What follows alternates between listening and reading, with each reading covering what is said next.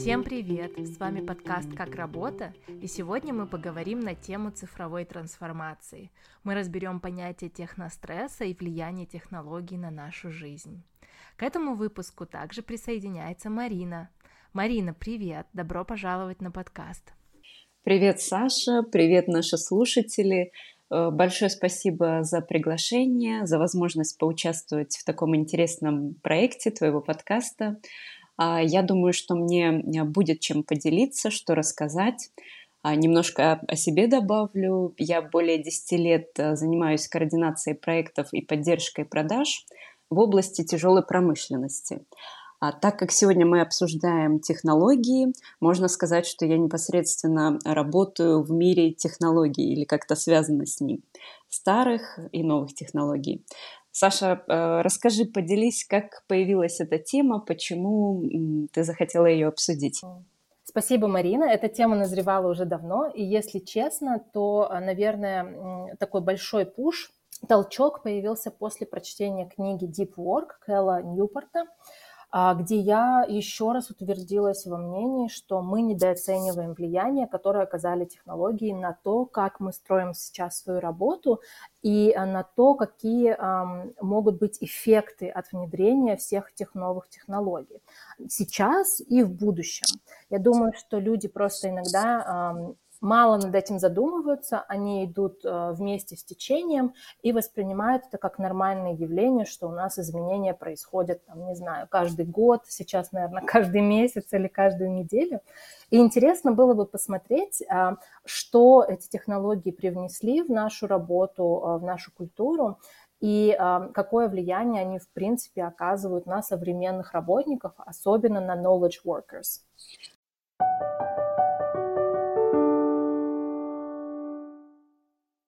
Да, Саша, ты права, тема действительно очень интересная и очень актуальная. Мы сейчас э, уже вступили, да, можно сказать, в цифровую эру, живем в мире изменений э, и очень-очень быстро внедряемых технологий. Вот э, специально перед выпуском я решила перечитать книгу известного футуролога Герда Леонгарда его книга называется «Технологии против человечества». Там он рассматривает разные темы, а, разные вопросы, да, то есть и плюсы влияния технологий, и минусы.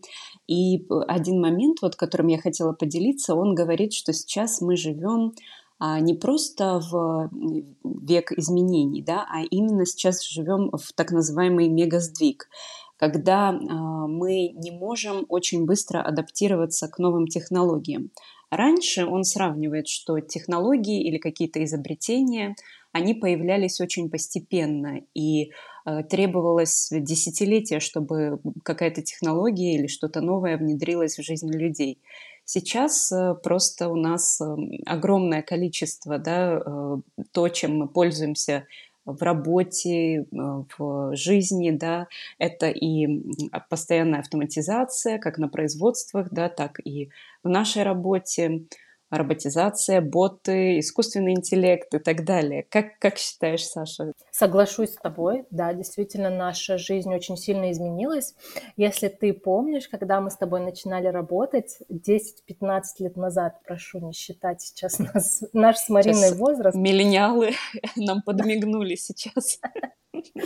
Да, это основное, основное наша, основная наша аудитория – это миллениалы. Миллениалы, привет вам. Все, кто начали работать некоторое время назад, до того, как мессенджеры вошли в нашу жизнь очень плотно, думаю, вспомнят, как мы, как мы вообще работали ежедневно, да, с чем мы сталкивались. Я вот помню, когда я пришла впервые на уже серьезную работу, мой первый рабочий день, меня учили, как делать авансовые отчеты в Excel. Вау. И для меня это было, да, такое прям вау, ничего себе, тут целая система, это не на бумажке написано, куда ты ручкой там вписываешь ответ, а это прям в Excel все делается. А, ну, и еще мы очень много пользовались телефоном, как ты помнишь, да, прежде да, чем да. мы звонили человеку, и это не вызывало в нас какой-то такой трепет особенный, и люди воспринимали телефонные звонки нормально. И у нас еще были такие записные книжки.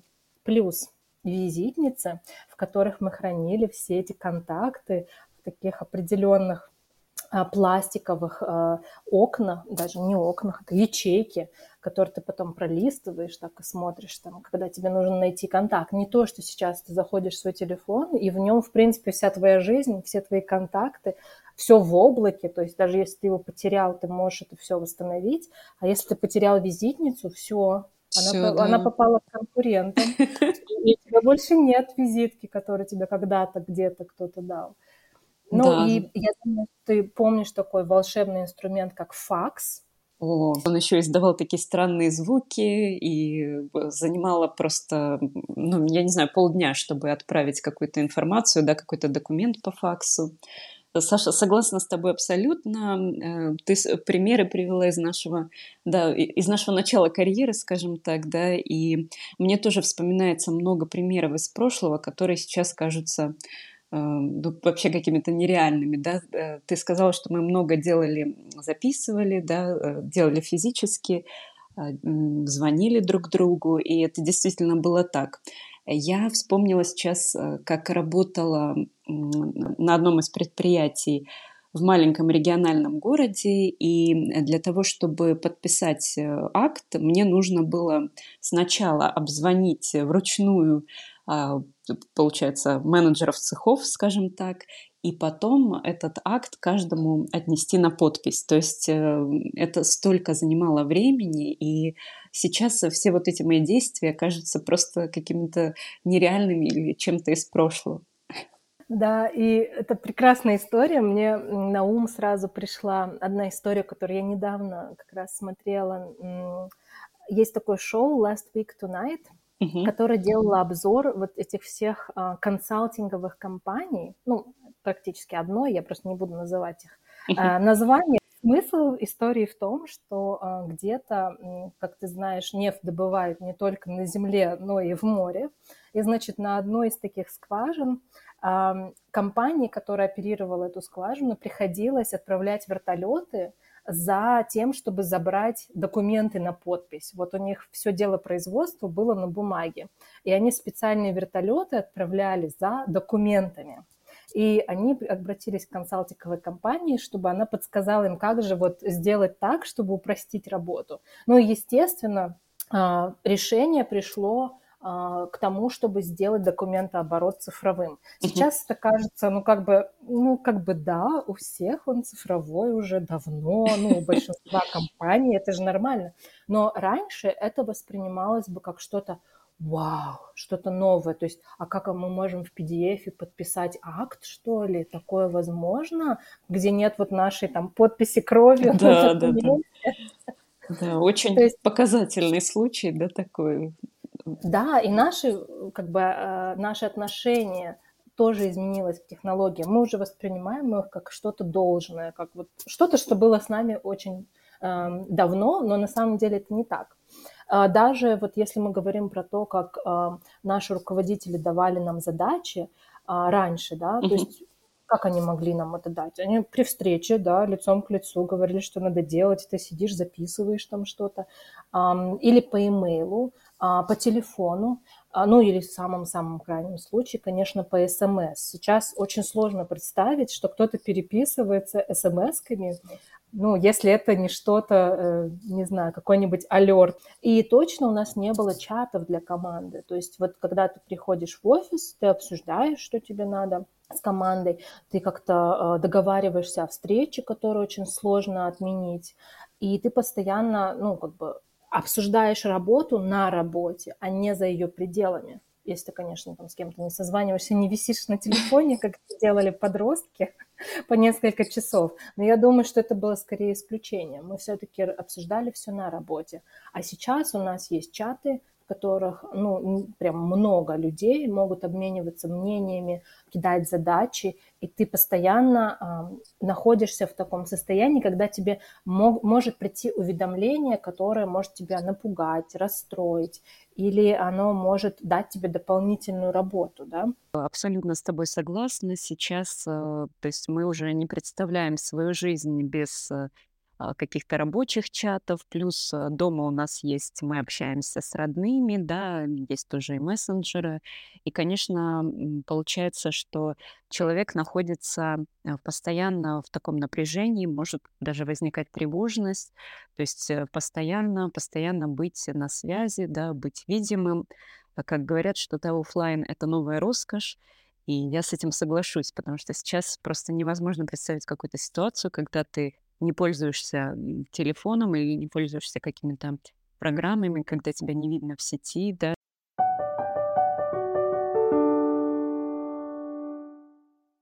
кажется, что а, ты можешь находиться, да, только на работе в таком так называемом технострессе, да, когда а, нескончаемые чаты, нескончаемая отчетность, а, когда команды, несколько команд, которые могут да, и обмениваться информацией, и какие-то задачи постоянно обсуждать, да, но я также столкнулась с таким а, напряжением, когда начала заниматься, да, работать на себя и попробовала выстроить, а, структурировать свой день, и насмотревшись разных э, вебинаров по эффективности и продуктивности, решила, что я должна быть э, узнаваемой, я должна быть на связи.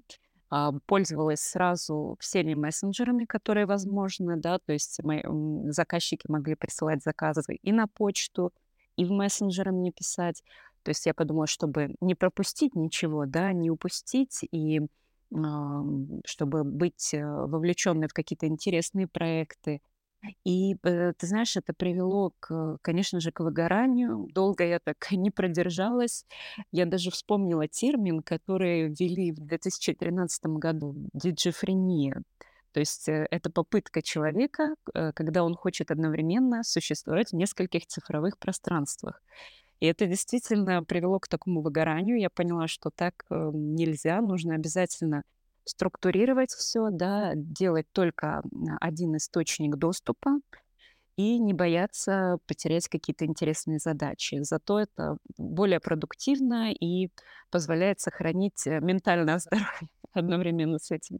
Ты затронула очень важные темы. А, тема того, что да, мы выгораем, а, когда у нас постоянная коммуникация, и информация атакует нас со всех сторон, и мы для всех открыты. И также ты затронула важную тему о ментальном здоровье. И мы на самом деле об этом поговорим дальше в подкасте, о том, что такое техностресс, о том, какие его причины и э, что нам помогает справляться с технострессом, как нам сделать так, чтобы он не захватил нас полностью.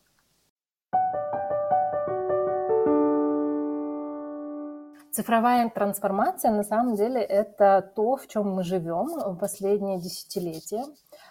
И согласно докладу, опубликованному а, We Are Social и Hootsuite а, в прошлом году, на данный момент 63% людей на Земле имеют доступ в интернет. Ну, это какие-то а, нереальные цифры, и большинство этих людей получили доступ в интернет в последние десятилетия, когда интернет стал доступным. Поэтому то, в чем мы находимся, это очень новое явление, в котором мы все еще пытаемся разобраться. И э, эффект которого мы начинаем замечать, возможно, только вот сейчас. Согласно тому же отчету, в среднем люди проводят в интернете по 7 часов. То есть они онлайн, они обмениваются сообщениями, они эм, делают конференц-звонки. Там, ну, все мы можем проверять почту в интернете, да, личную и рабочую, смотреть какие-то видео, э, смотреть фильмы, слушать музыку. И эти 7 часов мы тратим ежедневно. Это в среднем, кстати, это не самый большой показатель. Поэтому э, мы вот как раз-таки в этом выпуске хотим разобраться, как это на нас влияет и как это изменило наши, наш тип коммуникации, наш формат коммуникации. И мне кажется, что самой такой значимой трансформацией за последнее время стал имейл.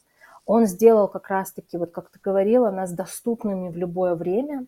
Он ускорил коммуникацию между людьми.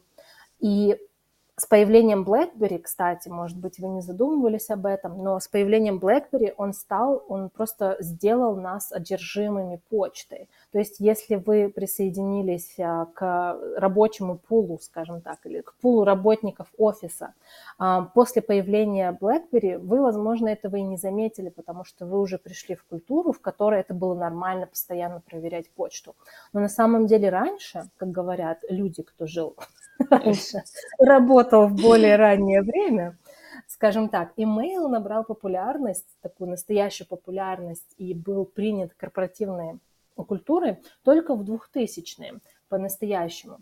А сейчас мы видим, что ну, тут большое количество инструментов от Slack до мессенджеров, которые не только э, дают нам возможность отвечать и быть доступными, но они еще до, делают нас доступными 24 на 7.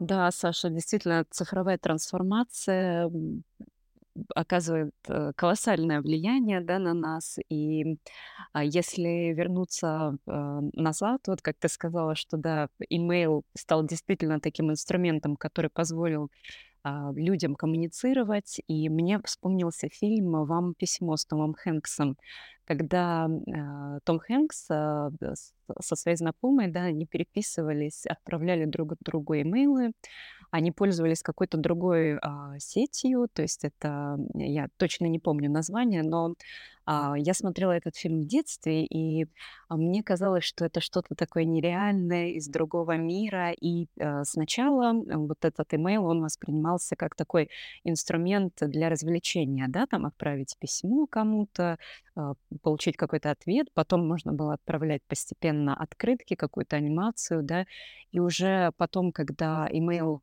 внедрился именно в бизнес, корпорации стали использовать, да, то есть и а, в России появился, по-моему, э, бесплатный именно такие mail, а, Mail.ru в 2006, по-моему, году.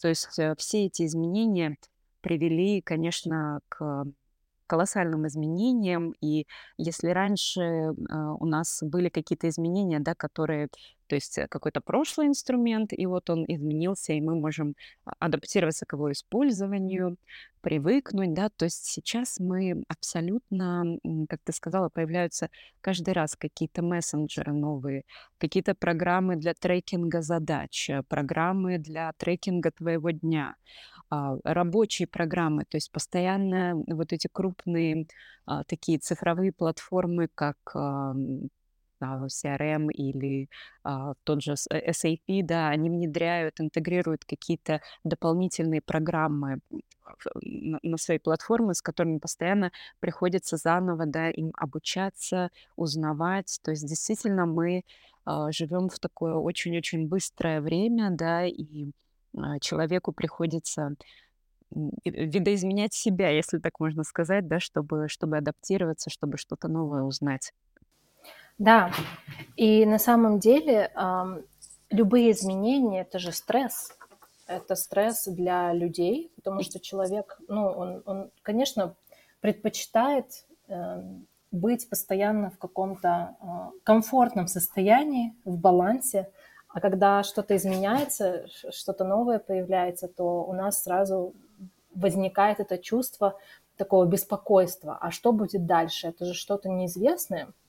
И мы так плавно как раз подходим к теме э, такого явления, как техностресс. То есть это стресс, вызванный именно вот принятием и появлением технологий в нашей жизни.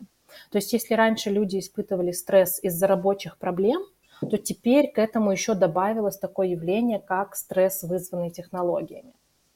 Как это может выражаться? Это могут быть постоянные уведомления, это могут быть сообщения от коллег в виде имейла, да, которые тебе там напоминают или э, бросают задачи. Угу. Это могут быть сообщения, которые мы друг другу отправляем в чатиках. Это могут быть даже э, звонки, Э, звонки онлайн, э, звонки по, э, с использованием веб-камеры, которые на самом деле, во-первых, они очень сильно нас выматывают, Можно даже так сказать, потому что mm-hmm. когда ты находишься на таком звонке, ты, получается, перестраиваешься под другой формат коммуникации. Если ты сидишь с человеком лицом к лицу, то тебе не нужно предпринимать дополнительных каких-то действий, чтобы понять, что э, он э, имеет в виду. Конечно, иногда очень сложно даже в личной беседе понять, что человек там держит за пазухой, но это намного проще. Когда мы общаемся через экран компьютера, или телефона, нам нужно додумывать, что человек имеет в виду, потому что мы не можем распознать вот эти вот мелкие, мелкую моторику его лица, мелкие сигналы, которые посылает его, а, там, не знаю, а, его брови, его нос, то, как двигается его рот. То есть у нас нет какого-то контекста, чтобы понять, а, в каком ключе он посылает нам это сообщение. И я слышала, что во время ковида это было действительно настоящим вызовом для людей, потому что наша коммуникация перешла в онлайн – и мы не знали, почему мы ее э, не можем вот воспринять на 100%. Даже вот на одном из э, последних мероприятий, на котором я была, у нас были лекции э, и обсуждения в офлайне, то есть мы друг с другом общались вот лицом к лицу. И потом в какой-то момент была лишь одна лекция в онлайне. И все люди сказали, что ее было просто невозможно слушать, хотя спикеры были очень интересными. Это была панельная дискуссия. Но это было просто невозможно воспринять, потому что мы так привыкли за это время общаться друг с другом, что вот этот контент, который идет к нам с экрана, он просто и, и требует нашего внимания, он просто очень сложен для восприятия. Да, Саша, ты такую важную тему затронула. А, абсолютно здесь согласна с тобой. И э, а, все это сейчас абсолютно ковид, да, и время пандемии поменяло отношение людей к коммуникации, к общению, да, то есть когда э, мы жили во время ковида и постоянно общались э, через Zoom, через какие-то видеозвонки, Сначала многие да, работали с включенными камерами, а потом а, все стали просто выключать камеры, да, потому что очень-очень большая нагрузка была. Стерся вот этот э, work-life balance, да, то есть ты постоянно находился дома, постоянно мог быть на связи, сделать какие-то, решить, да, рабочие вопросы. И, конечно, для нас, как для людей, важна эмоциональная составляющая. Я даже помню такой забавный пример из своей практики, когда я переводила на каком-то из совещаний, и а, я все равно с выключенной камерой продолжала жестикулировать, э, как-то эмоционально на что-то реагировать, да, но со временем я перестала это делать, потому что я не видела, как реагируют люди, да, не получала какой-то обратной связи. И это действительно а, очень тяжело, да, и действительно этого стало не хватать. Даже уже сейчас, если взять наше время, я знаю, что многие, кто работает из дома, продолжают а, ходят э, или снимают какое-то помещение, арендуют помещение, работают в коворкингах, чтобы общаться с другими людьми, да, чтобы получить какую-то такую атмосферу а, коммуникации, общения. И э, тоже хотела сказать, что интересный такой, хотела добавить э, интересный термин, да, техностресса, а, как ты сказала, это новая концепция, и а, мне как лингвисту вспомнилось, да, что а, техно от латинского – это искусство, и логос – учение. То есть э, мы хотели привнести, люди хотели вот этими новыми технологиями да, облегчить свою жизнь, Одно дело – это автоматизация да, на производствах. С одной стороны, да, там а, есть определенные плюсы, да, даже большие плюсы. А, например, для работы в шахтах сейчас очень много а, машинизировано и цифровизация применяется, да, то есть э, здесь действительно видно, как вот это учение, оно помогает людям, да, но с другой стороны, эм, техностресс влияет и на людей, да, которые управляют этими технологиями. То есть получается такая забавная ситуация. Да. И э, сейчас э, вот мне интересно обсудить э, причины, да, которые приводят э, к технострессу. А я думаю, первая причина – это прежде всего информационная перегрузка – да, потому что, как ты сказала, мы постоянно находимся на связи, у нас электронные письма, уведомления, мы можем проверять информацию в интернете, а, можем потерять концентрацию внимания, да, и, конечно, то есть мы и, и дома, и на работе читаем мессенджеры или проверяем рабочие чаты. А вторая причина, которая тоже связана с первой, да, это цифровая многозадачность, когда у нас а, мы пытаемся вот этот э, пресловутый мультитаск в свою жизнь внедрить, да, когда у нас одновременно несколько цифровых задач, ты находишься на совещании, например, или на какой-то встрече, и тебе в рабочий чат приходят сообщения или в какие-то программы, да, где ты должен или не должен ответить, но ты уже отвлекся. И мы с тобой вот э, здесь посмотрели статистику да, от э, университета Сассекса, в которой проводили анализ МРТ э, при многозадачности, то есть просили группу людей выполнять а, много-много разных задач одновременно. И а, как вывод оказалось, что очень снижалась актив, активность нейронов. Поэтому был сделан вывод, что люди лучше фокусируются на одной задаче, и при выполнении одной задачи нет, ну, не возникает усталость, не возникает э, какое-то выгорание. Как думаешь, какие еще другие причины мы можем назвать здесь? Ой, я соглашусь с тобой и с исследованием. А, конечно, я эксперт, соглашусь с исследованием университета Сассекса. А, это мне напомнило, на самом деле, одну, одну из вещей, которая упоминалась в этой книге Deep Work, что означает такая глубинная работа, да? работа, в которой ты действительно фокусируешься весь.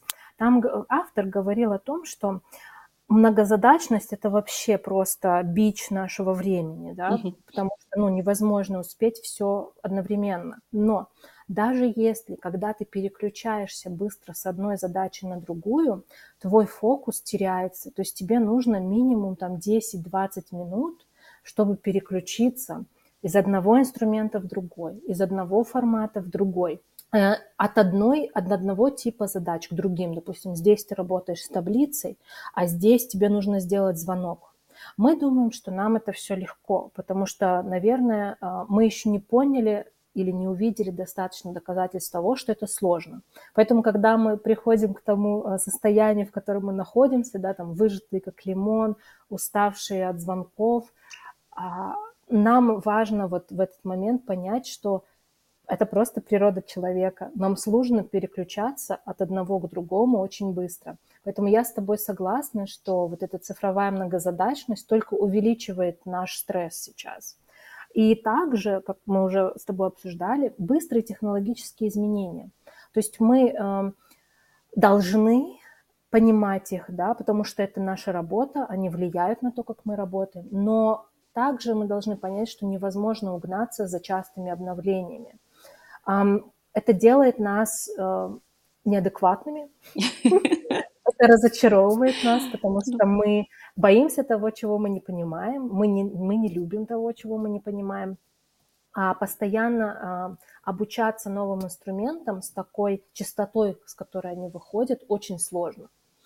Ну и, наверное, последний фактор, который я бы упомянула, проблемы, ну и, скажем так, причина техностресса, может быть и кибербезопасность.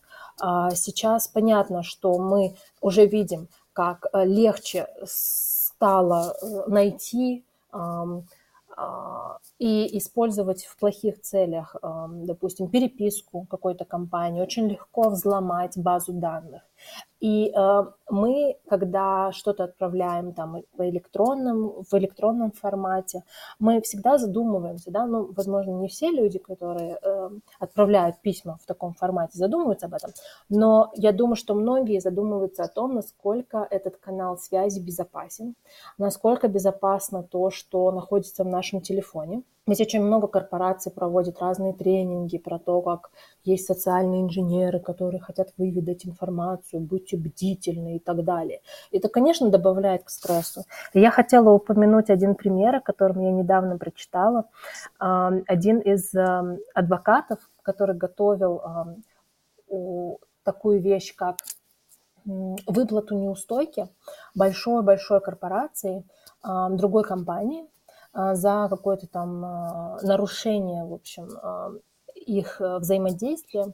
Случайно при отправке сообщения по электронной почте он хотел отправить это представителю компании, но случайно, когда он вбивал имя тому адресата, да, он, получается, вбил имя журналиста который уже находился в его базе данных. Автоматически, да, как Автоматически. Да, да, ну то есть как бы с одной стороны это хорошо, когда имейл нам подсказывает, кому отправить письмо, но с другой стороны, если мы невнимательны, мы можем отправить это тому, кому оно не предназначалось. И, естественно, это все попало в прессу mm. и э, сделало, ну, да, это... сделало имя этому адвокату. Да, тут такой репутационный риск э, возник ниоткуда, да, своими руками, собственными руками, да. Да, да. И то есть там есть такое, э, такая вещь, недавно я тоже смотрела про то, что делать, если вдруг ты отправил имейл не тому, кому нужно было отправить. И там одно из действий было, напишите имейл этому человеку о том, что ему не стоит открывать имейл, который ему пришел, или открывать приложение. Я думаю, как только ты напишешь, человек сразу же откроет. Это просто в нашей природе. Мы просто полезем и откроем этот файл, и мы найдем все секретики. Да, да, все верно, все верно. Я просто не представляю, это как просто такой э, красный флажок. Не открывай это письмо, да, не оборачивайся, не смотри. То есть это всегда значит, что наоборот хочется сделать это действие. Да, это была бы очень нужная функция, если отменить отправку, да, письма человеку. То есть э, я бы хотела, чтобы создали в будущем такую функцию который не только отменяет до того, как ты прочитал, но в принципе стирает твое письмо с почтового ящика другого человека. Это было бы просто... Да, да, это нужная функция, потому что в такой, когда работаешь, да, с большой нагрузкой, да, с э, много бумажной работы, и бывают, возникают такие ошибки, да, но, конечно, в, э, в твоем рассказе это была такая жизненная наверное, ошибка, да. Определяющая. Определяющая, да. Мы поговорили немного о том, что вызывает техностресс, но сейчас хотела с тобой обсудить, а, во что он выливается. Да? Ну вот э, явно, что это снижение производительности, потому что мы не можем концентрироваться, и поэтому мы не можем делать задачи, которые у нас есть. А, вот ты упоминала выгорание. Что бы ты хотела сказать про выгорание и техностресс? Да, давай попробуем разобраться. Да, э, действительно, снижение производительности. То есть здесь, опять же, можно вернуться к многозадачности, которую многие даже на интервью да, каком-то говорят как свой плюс – при большой нагрузке и в зависимости от культуры компании, да, в каком департаменте ты работаешь, если мы берем какие-то большие компании, да, ну, по моему опыту я работала в промышленной компании, то есть там, например, департамент продаж или департамент эм, эффективности, да, департамент проектного управления – а, то есть э, у всех э, этих департаментов есть какие-то удаленные заказчики или срочные проекты, или задачи, которые нужно да, решать очень быстро. И иногда а, в самой культуре компании, да, то, что ты не можешь, а, даже несмотря на то, что у тебя выстроены границы, да, но ты не можешь какую-то задачу пропустить. Поэтому, конечно же, к определенному времени долго в таком режиме а, очень э, сложно работать, да, и понятное дело, что возникает выгорание, даже если тебе нравится работа, да, и здесь мы можем говорить э, о именно выгорании и технострессе, да, когда а, ты пользуешься, ты мало того, что работаешь в форматировании, да, а, форматируешь какие-то документы, работаешь а, с контрактами, например, да, но и тебе нужно постоянно реагировать на цифровое общение. То есть это а, в чатах какие-то сообщения, это программы, которые тебе нужно заполнять для отчетности. Все это может привести просто к выгоранию и истощению. И, конечно же, к проблемам со здоровьем. Как думаешь, взаимосвязаны эти два параметра, то есть такое ментальное выгорание и проблемы с физическим здоровьем? Да, однозначно. Одно- Я сейчас поднимаю руку, потому что проблемы со здоровьем, они могут быть и от того, что мы постоянно сидим перед экраном, не встаем, не разминаемся, да, скорблены, как креветки. Креветки, креветки. Я сразу вспоминаю вот эту картинку перед глазами. Почему у меня Да, болит спина, да? да, так же я. 10 часов в день. Да. Да. А, ну и потом, знаешь, это все-таки напряжение для глаз, это могут быть головные боли. Ну и от стресса тоже могут быть, не только от использования самой технологии, как вот физически, да, но и от того, что мы от нее а, получаем, как ты сказала, да, постоянно эти уведомления. Ты просто испытываешь постоянный стресс, и это сказывается не только на ментальном, но и на физическом здоровье. Ну а про психическое здоровье мы вообще очень часто сейчас стали говорить, и я считаю это большим шагом вперед. А, Вот недавно, 10 октября, был Международный день, Всемирный день ментального здоровья, а, где обсуждали как раз-таки, что делает нас настолько тревожными. Потому что статистика нам говорит, вот статистика той же Всемирной организации здравоохранения за 2019 год говорит нам, что один, каждый восьмой человек на планете страдает психическим расстройством. Причем наиболее распространенные психические расстройства– это тревога и депресс- депрессия. Ну, а потом пришел ковид после 2019 года, и мы все знаем, к чему это привело, к тому, что число людей, которые страдают от таких проблем, оно только выросло, потому что мы все были в изоляции, а, к тому, что мы а, сидели дома и переживали о том, что с нами будет и куда эта пандемия пойдет, к нам еще присоединилось а, наличие всех этих технологий, которые сбили наши ритмы, вот этот гибкий график, который перенес работу с утра на, ве- с утра на вечер, да, кому-то Мгм. там надо было сходить за продуктами. Потому что в некоторых странах, допустим, время для похода за продуктами было очень ограничено, и никому было, не было дела до того, рабочий это день для тебя, не рабочий, вот у тебя есть такой график, и ты идешь и покупаешь, что тебе нужно. И, естественно, ты же не просто уходишь с работы, тебе, у тебя есть вот это чувство ответственности, что тебе нужно доработать. Все это переносится на вечер. Или нам просто было скучно, да, и мы такие, ой, почему бы не поработать? И это вызвало еще больше проблем, потому что мы, не, не замечая того, загнали себя в рамки, когда, как мы уже с тобой говорили несколько раз в этом выпуске, мы постоянно доступны.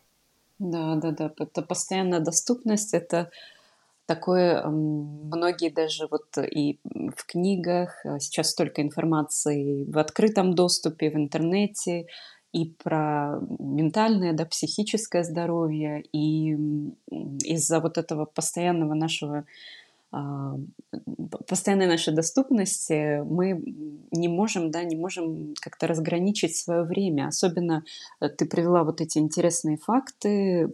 Каждый восьмой человек, то есть, то есть с каким-то расстройством. Ведь раньше даже была на почве расстройства, не знаю, может быть, лет 10 назад э, люди не знали, что такое депрессия, и это считалось чем-то таким зазорным. То есть это дискриминация даже могла быть, если человек уставал или чувствовал какое-то выгорание или истощение да, ментальное. А сейчас же мы после пандемии открыто об этом говорим, да, и сейчас столько источников, да, которые помогают э, как-то справиться, э, либо много, даже больше сейчас именно книг про техностресс, да, где говорят о том, как, как же с ним справиться, да, потому что мы видим, что в будущем у нас будет больше и больше э, автоматизации, то есть у нас есть боты в нашей ежедневной жизни, да, для не знаю, для каких-то простых вещей, для онлайн-покупок, да, то есть у нас уже это часть цифровой эры, поэтому будут происходить все больше и больше изменений, и нам, как людям, да, которые сами все это придумали для своего блага, мы должны знать, как с этим справиться, да, и предлагаю попробовать разобраться, как, э, что мы можем сделать, да, и как э, с этим справиться. Первый, наверное, самый такой основной да, момент– это цифровой детокс, цифровая детоксикация. То есть что мы можем первое сделать? Это, конечно же, ограничить э, время присутствия в открытом доступе, да, то есть мы можем э, сделать регулярные перерывы в работе, а мы можем как-то ограничить э, время, когда мы работаем в рабочих чатах, да, то есть применять эффективные какие-то методы тайм-менеджмента, делить задачи, делать перерывы. Вот сейчас много всяких методов, и метод помидоров, да, когда делишь задачи на помидорки по 5-10 минут, делаешь перерывы. То есть все это нужно не просто да, читать, а, мне кажется, применять и как можно скорее. Ой, мне понравился да. Пример про помидорки. Я считаю, что все примеры должны быть такими простыми, чтобы их было легко запомнить. А мне вот нравится одна вещь, которую я недавно а, увидела. А, называется она Joy of Missing Out. Это когда, вот ты говорила про цифровой детокс, это как раз-таки продолжение этой темы, когда ты не просто такой а, какой-то рехаб без, без, без доступа к интернету отправляешься, а когда ты а, по, по своей собственной а, воле Э, э, решаешь отказаться от, на время решаешь отказаться от проверки своих э, социальных аккаунтов. То есть ты не проверяешь постоянно там какие-то соцсеточки, ты не смотришь, как живут другие люди, ты не проверяешь новости, а, ты не проверяешь какие-то рабочие чаты, когда тебе это не нужно делать.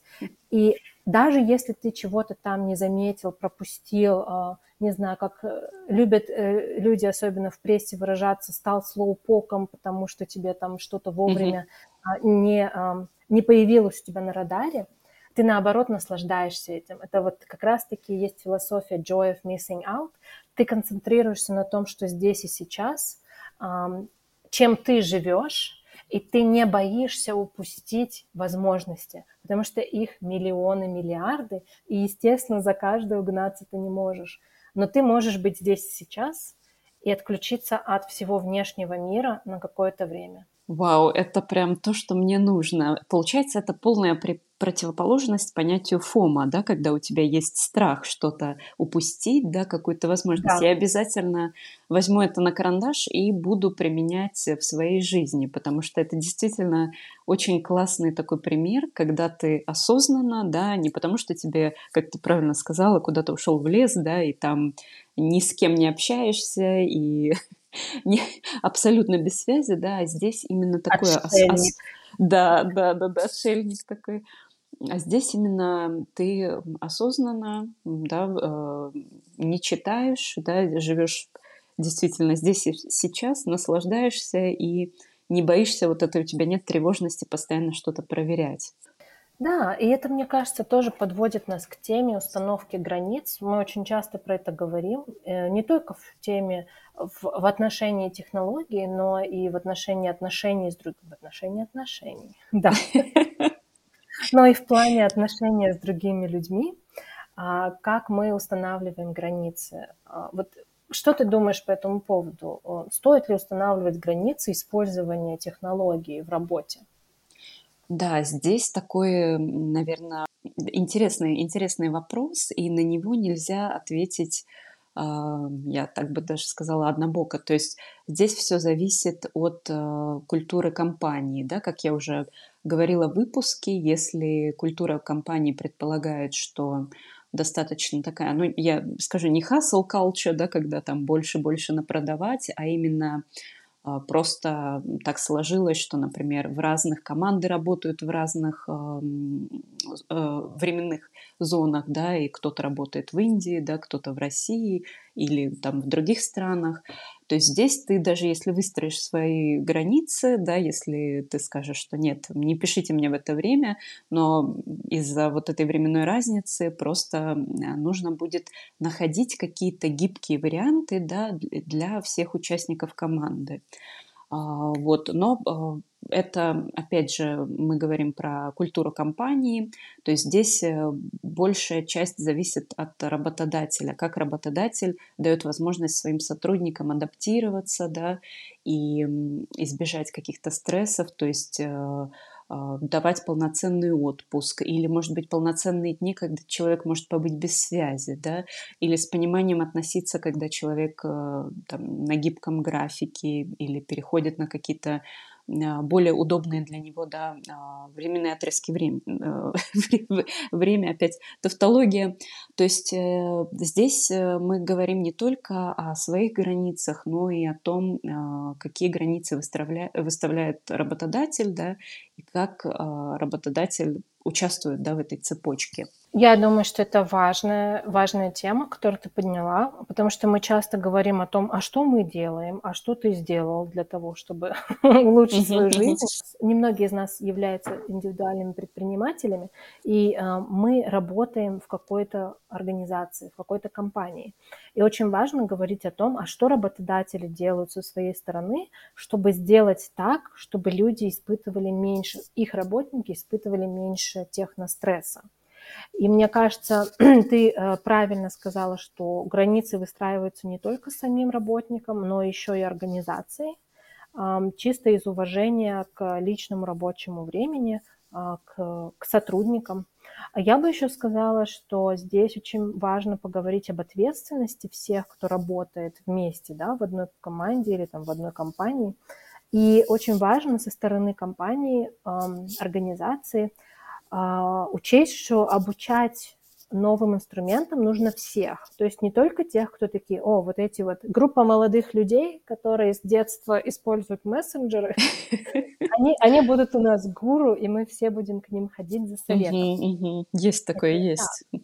Да, потому что э, это же добавляет стресса, и это добавляет э, работы для людей, которые поняли, как форматировать, как сохранять из Word в PDF или как открывать Excel на компьютере. То есть это, это делает их, скажем так, э, мишенью для тех людей, которые решили не учиться этим навыкам. И потом мы все оказываемся в ситуации, когда мы показываем, где находится а, кнопка «Пуск» на компьютере и mm-hmm. как подключиться к звонку по ссылке. Сейчас а, я смотрю, что а, очень много компаний, и международные, и российские, а, как будто бы хвастаются друг перед другом, да, какие они внедряют цифровые инструменты.